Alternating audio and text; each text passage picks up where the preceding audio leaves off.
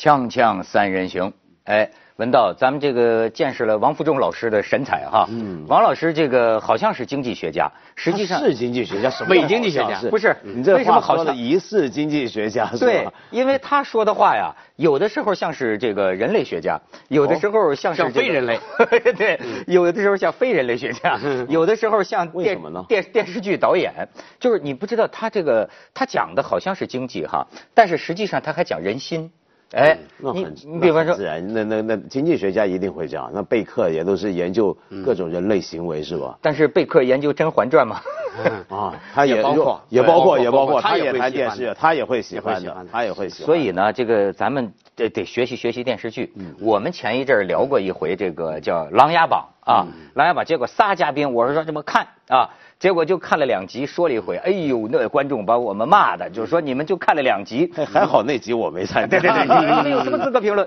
所以我现在正在追 追看《琅琊榜》，等我看完了再说。来赎罪是吧？所以呢，这个我一听王老师说，说从《甄嬛传》那个字儿念什么？芈月，芈月，芈月，芈月，芈月，从《甄嬛传》到到《芈月传》，他都有研究，我这就不敢说话，因为我这俩。都没看过，都没看过呢，我就去问看过的人。嗯，我说这个王老师的观点对不对？哎，你先说你什么观点？什么观点？我也好。《甄嬛传》《芈月传》其实都是反映了一个东西：中国几千年政治的核心就是一个字儿，狠。嗯，就反映这个东西。《甄嬛传》里最坏的是谁？华妃？No No No No No。皇后？No。甄嬛。甄嬛最坏，因为她差点让大清的江山改变了颜色。她和皇帝的弟弟搞在一块儿，生俩小孩有而且皇帝还挺喜欢他，有可能他继承皇位了，有可能在理论上，因为他是最坏的。那你看，我不是就问人嘛，问这个看过的这个《甄嬛传》的人，我说那这个王老师这观点是不是说明，就是说甄嬛这部电视剧讲的就是一个好女人变坏的故事？后来他说你也不能这么说。说到最后，甄嬛呢一开头是好的，但是后来在这个宫斗当中呢，她渐渐知道了险恶，然后渐渐自己也变成了个斗士。然后呢，但是呢，就是说，这个电视剧看到最后呢，虽然他把皇帝都给要死了，好像是哈，说但是呢，就是你会同情他，他也是不得不如此，他要不这样就不行。啊，对。这在一定意义上，您说的是对的。我们就说，看见一帮女的，就是求这个男人跟她睡觉，求这皇帝跟她睡觉。本质上这种这种公这个公平之间的争斗，这就是职业道德。他们必须要争着上位，为什么呢？因为皇帝呢，他皇帝跟他们睡觉是工作，皇帝不可能只跟一个人睡觉，因为他会罚的。为了生出一个好后代来，要养很多的女人，三宫六院七十二妃。其实他也，就是说不是他真心愿意，但是为了有子嗣。你得有健康的男婴，所以说必须跟很多女人睡觉，跟一个女人睡觉了罚呀。因此呢，你们就得争争争这个皇帝，让他跟你睡。所以说这是职业道德。皇帝的职业道德是什么呢？就是不能喜欢某一个女人，不能专宠。太后最英明，这个电视剧里他就说不能让甄嬛专宠，专宠之后只跟一个人生小孩，生小孩要是傻子怎么办？光生女孩怎么办？等等等等。哦。所以说皇帝的职业道德是说不喜欢任何人，而妃子们的职业道德是。甄嬛他们的职业道德是要争宠，哎哎呃，没有什么善良厚道这这这这这这这这个东西。皇帝必须冷酷无情，这是他的职业道德所系。哎，你觉得哎，这文道你看过这个吗？你也没看过。我我我我我不太看电视剧，没有没有没有任何的偏见，只是没空去看。对，但是你要这么说，我也能理解。你比如当年也有人说这个李世民，唐太宗李世民。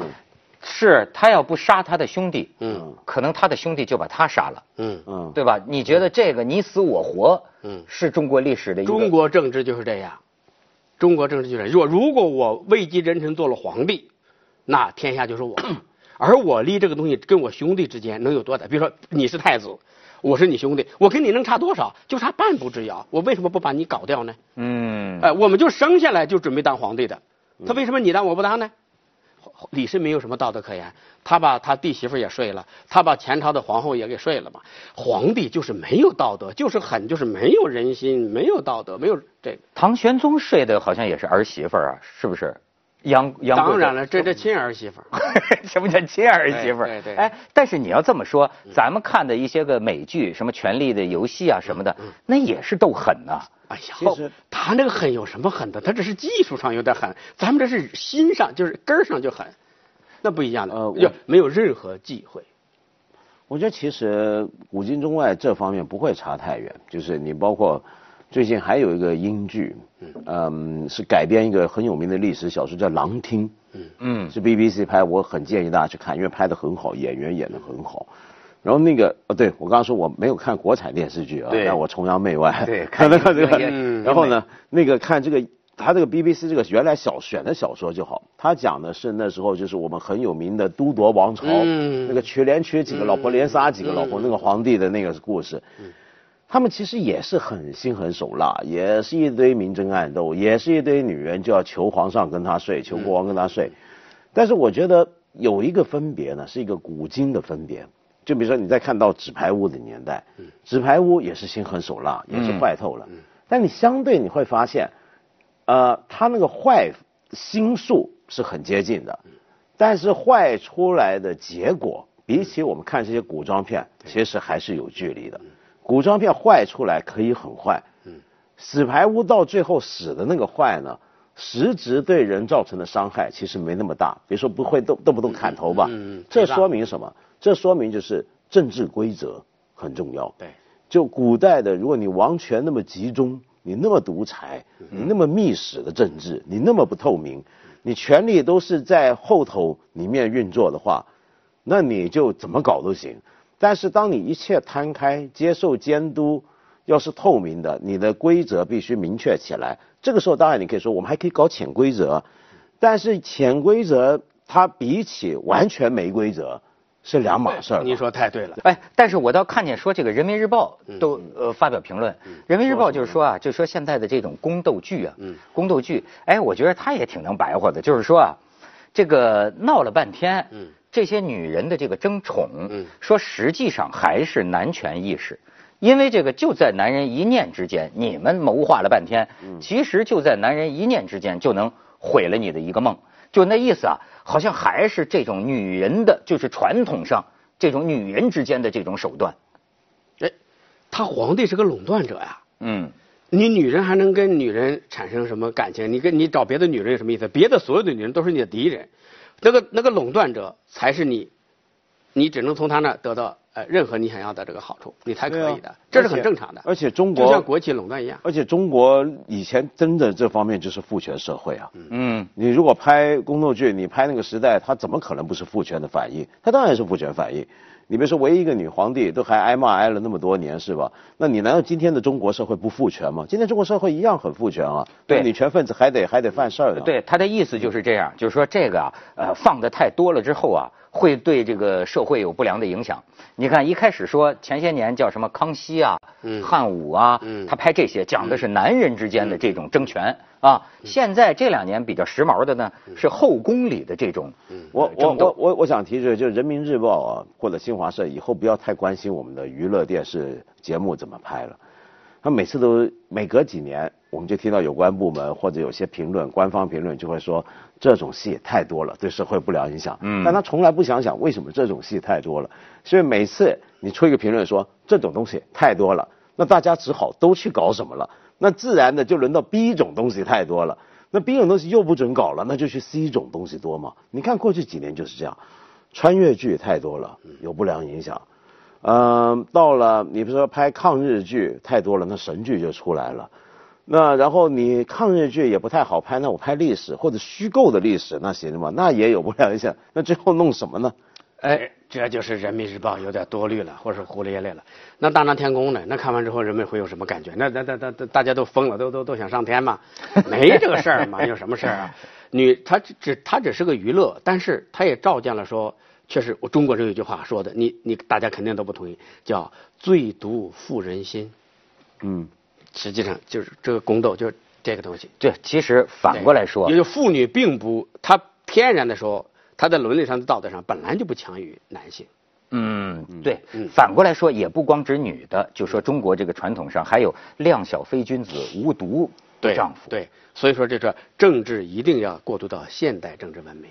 哎，你真是，就咱们这个这个祖先呐，有些时候啊，可真是够绝乎的。就是说，那种我就觉得那种完美，也不叫就是就害人完美强迫症啊。嗯诛九族，嗯你你想动不动就诛九族啊，就等于把你的学生，把你的什么一杀几百口子人，那就是彻底绝了你将来可能反对我报仇的这个根儿。对，就能够到这种一个程度。你不狠，你不狠。也就是我们这都是这种书嘛，女人不狠呐，地位不稳呐，就是这就是中国政治啊。就是如果你不狠，有一点仁慈之心，可能反过来你就完了。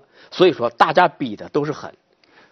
所以你看，流传出来的那个传说都是叶赫那拉嘛，叶赫那拉氏死绝了之前，就是发的毒誓，我叶赫那拉哪怕最后就剩下一个女人，也要灭了你这个努尔哈赤，是甚至是当年那个楚随三户，亡秦必楚，哎，就是。他让诱导人们，好像你要你要灭他，你就你看这咱就说一将胜勇追穷寇，就是绝不能也是这样弄死你。你不过不过那是因为中国社会是一个关系网，就我们没有那么强调个人。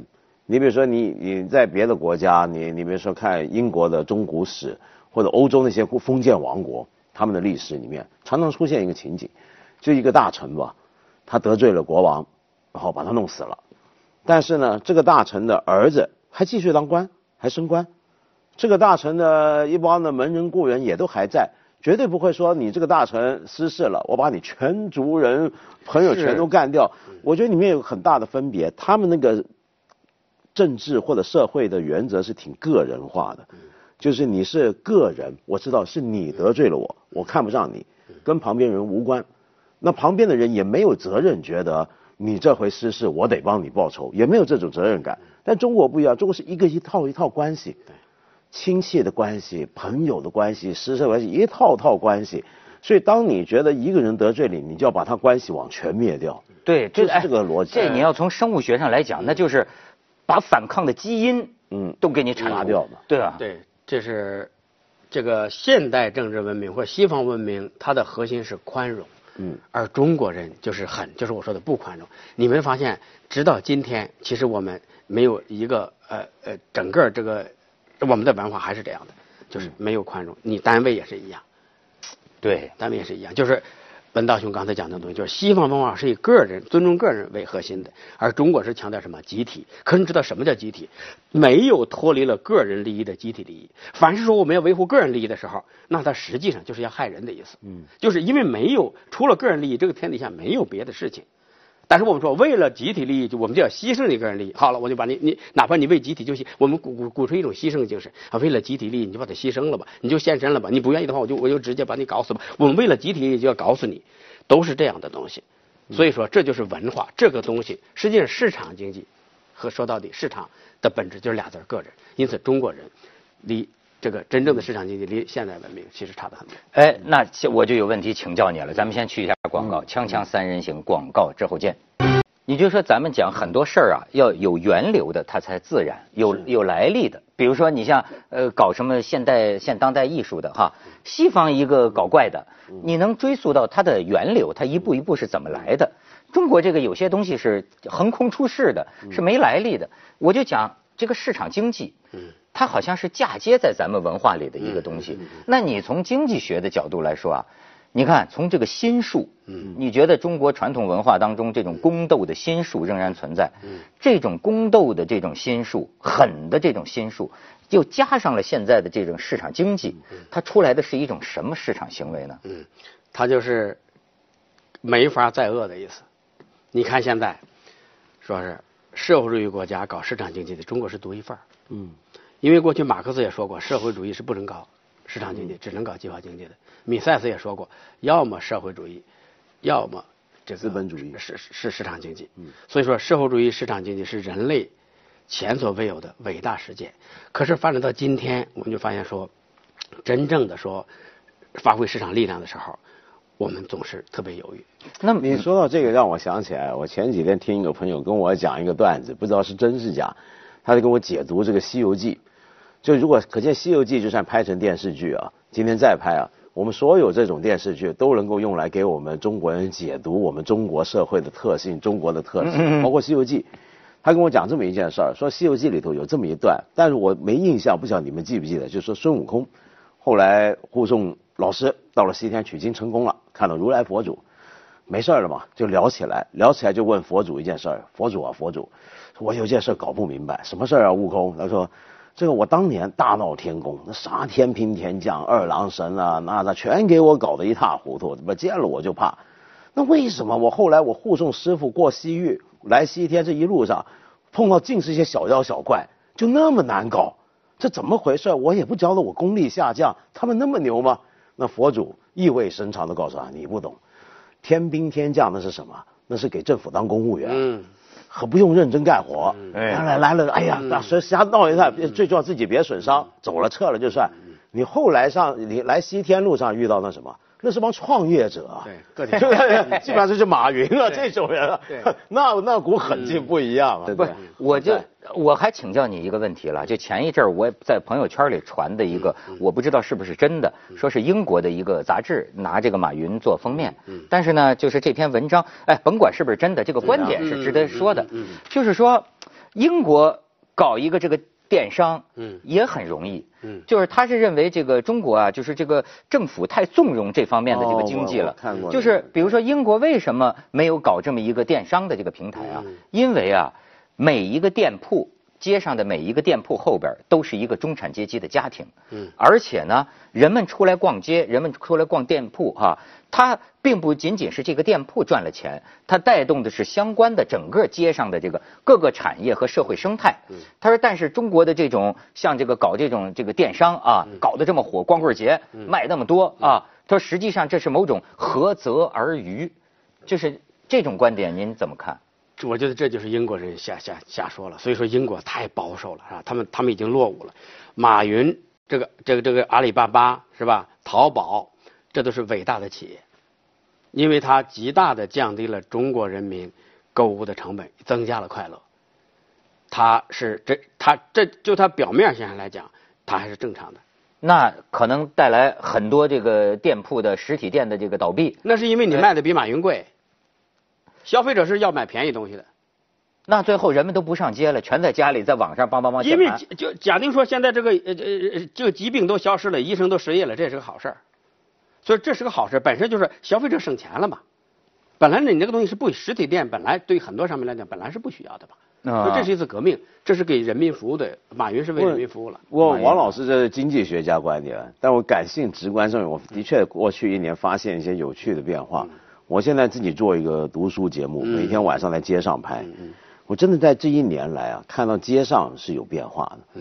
就北京很多街道，那个店铺现在真的是空了、关了，租不出去了，商店关门。所以我开始会想象，也许再过十年的时候，我们的城市像北京啊，那时候雾霾就不会不会啊，也可能会另一种多对，是怎么样呢？就是满大街都是黑街，都是黑的。呃，也没有饭馆了，也没有了商店，所有人都在家里面对着电脑，对着手机。但是路上很拥堵，因为全是速快递。对，快递小哥，快递小哥在快递食品，快递这个商品。嗯，那那个城市景观很有意思。哎，您您这个想象是很有意思，但是不会出现。为什么？为什么？因为像吃吃喝喝这些东西啊，在网上是解决不了的。没有，现在也有啊，但是那是，但是肯定是非常少数的。比如说他实在是没有时间了，像雾霾太严重了，我送到家里吃火锅。但是。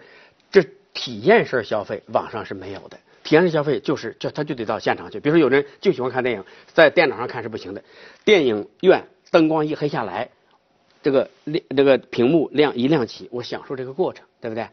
哎，所以说实体店还是需要的，只是形式是不一样。那种比如说这种百货商场一类的东西，肯定就要基本上就要消亡了。但是吃吃喝喝这个啊，以及将来肯定会产出出来别的消费形式的，可能还是要实体店。比如说像书店，亚马逊正在正在准备开实体书店。为什么？他有的人需要这需要这种体验。我把这个书拿起来，这样翻一翻，大家我都我都要整个书店都要看一看。这种东西是不用担心的。你知道底特律现在差不多是个空城，这不是表示美国衰落了，这是美国正在迅速崛起，传统产业呃失落的时候，大家都很都很悲哀。就像美国过去三分之二是农民，农民进城他也不愿意，但他的后代就是科学家、化学呃就是化学家、工程师了。人类的进步的方式就是以大家一看着，比如说很衰败的，有些地方衰败，有些行业衰败的方式，人类就是这样进步的。比如说，如果中国这这样社会新农村能成功，中国就完了。不什么什么这我们不广告之后再说啊。锵锵三人行，广告之后见。一听就犯错误了。什么叫社会主义新农村建成了就完了？因为中国正在经历城镇化。马克思早说过，城市是文明的集聚，人必须到城里来，才会更文明，这个社会才会更繁荣，经济也会更好。你发现城市越大，人越多越干净；城市越小，反倒越脏。为什么？因为城市是一种节约，它实际上是一种节约的，是吧？所以更环保。哎，所以说中国现在就是最伟大的东西，就是城镇化。啊，因为你在村里边有本事没用，比如说你会给人擦皮鞋，村里边没有擦皮鞋这种工作，一年就擦一双，城里就专门靠擦皮鞋就活着，因为城里人工作更多，而且呢，他交往的密度更大，交易的密度更大，财富创造的速度就更快，所以说呢，中国人农村的人必须都进入到城市来。如果你建设新农村成功，那表示还可以，这个还能呃还在村里待着。嗯，那那那那那那那个我们就不会进步了。还有说看得见乡愁，先得进了城才能乡愁，老在村里待着哪有什么乡愁啊？村里村里是。不过这个从就是从环保问题来讲，这最近很多年大家也在讨论，很多做生态学的学者都在说，过去几年大家长期以来一谈环境问题，谈绿色运动，想象出来那个画面就是一个美好的田园风光，然后就觉得城市是一个万恶污染来源的象征。但其实不是这样，大错特错。城市才是最能够环保的一种生活基基基于形式。你想想看，它那么的密集，就表示其实是节约了许多的能源运输，嗯嗯，各种能源生产的这个成本。嗯，你比如说，你如果农村想享受到非常好的生活，我举一个简单的例子，我们有时候旅行到一些国家，你看到人家农村真漂亮、真干净，比如像日本，它背后代价是很昂贵的。它因为农民少嘛。对。但是你看，就在那样的地方，如果你那么偏僻的农村，我都要把电网送到那，我供暖要到那，铺这一条路，多么昂贵，这成本多高，然后那还要有一个定点的班车，那个定点班车可能每个小时都没有两三个乘客，那是多么的污染，多么的能源的耗费，所以其实住在城市才是最节约能源的方法。那么。但是另一方面呢，你说到这个，比如说像中国经济，像我们能不能够像做到像美国那样子，将来那么转型？比如底特律，它衰落了，但是问题西雅图崛起了，它有好几个，它那个城市是看到是不同工种的兴替。那现在中国的问题就是我们看不看得到这个东西起来？就中国这个能够崛起的是什么？呃，另外就刚才我们讲到网店到底是不是真的能够完全取代零售体验？这过去几年很多研究零售的人也在研究这个问题。嗯，就像刚才王老师讲，往体验型消费发发展。那你如果中国到今天，比如说举个例子，体验型经济起来，必然要被取代的就是我们现在这种大商场。嗯嗯，大商场没有什么体验给你，它就是提供一个购物的方便。嗯，这种购物的方便，你随便上一个网页，两页。他提供的商品比那个商场提供的还多，我干什么要去那个商场呢？但是假如说有一条街道，嗯，规划的很有意思，嗯，很有地方特色，嗯，然后我在这边逛本身就是一种享受，嗯，然后有些小店这边卖的东西跟别人不一样，里面整个服务整个流程跟别人不一样，我享受这个过程，我来。好，现在问题来了，就拿北京讲，不拿全中国，北京现在还有多少这样的地方？现在北京是一个最大的问题，就是我们的街道本身就不太吸引被改造的。嗯，因此你电商一来的时候，你打击当然很大。嗯，就你如果街道本身，你比如说你去巴黎，巴黎人不太网购的，他干嘛网购？我逛街多爽，对不对？你懂我意思吧？是你你城市本身是这个样，我都不愿上街了，那往后是王老师，你自然而然的。你说这个中国的城市，它它美丽吗？它难看嘛？中国这个这，就是我们经常说吧，风景美丽，自然最美，这是不对的。城市本身就是一种美，就是高楼大厦，大家拥挤的在一块儿，这个本身就是美丽，而不见得只有什么田园风光啊才叫美。你还有啊，这个电商带来的，人家说一个说税收问题、假货问题，这那我不同意假货。假货是对中国制造的污蔑。那比如说你在街上你买了个 LV 包十块钱，你买的时候就知道它不是假。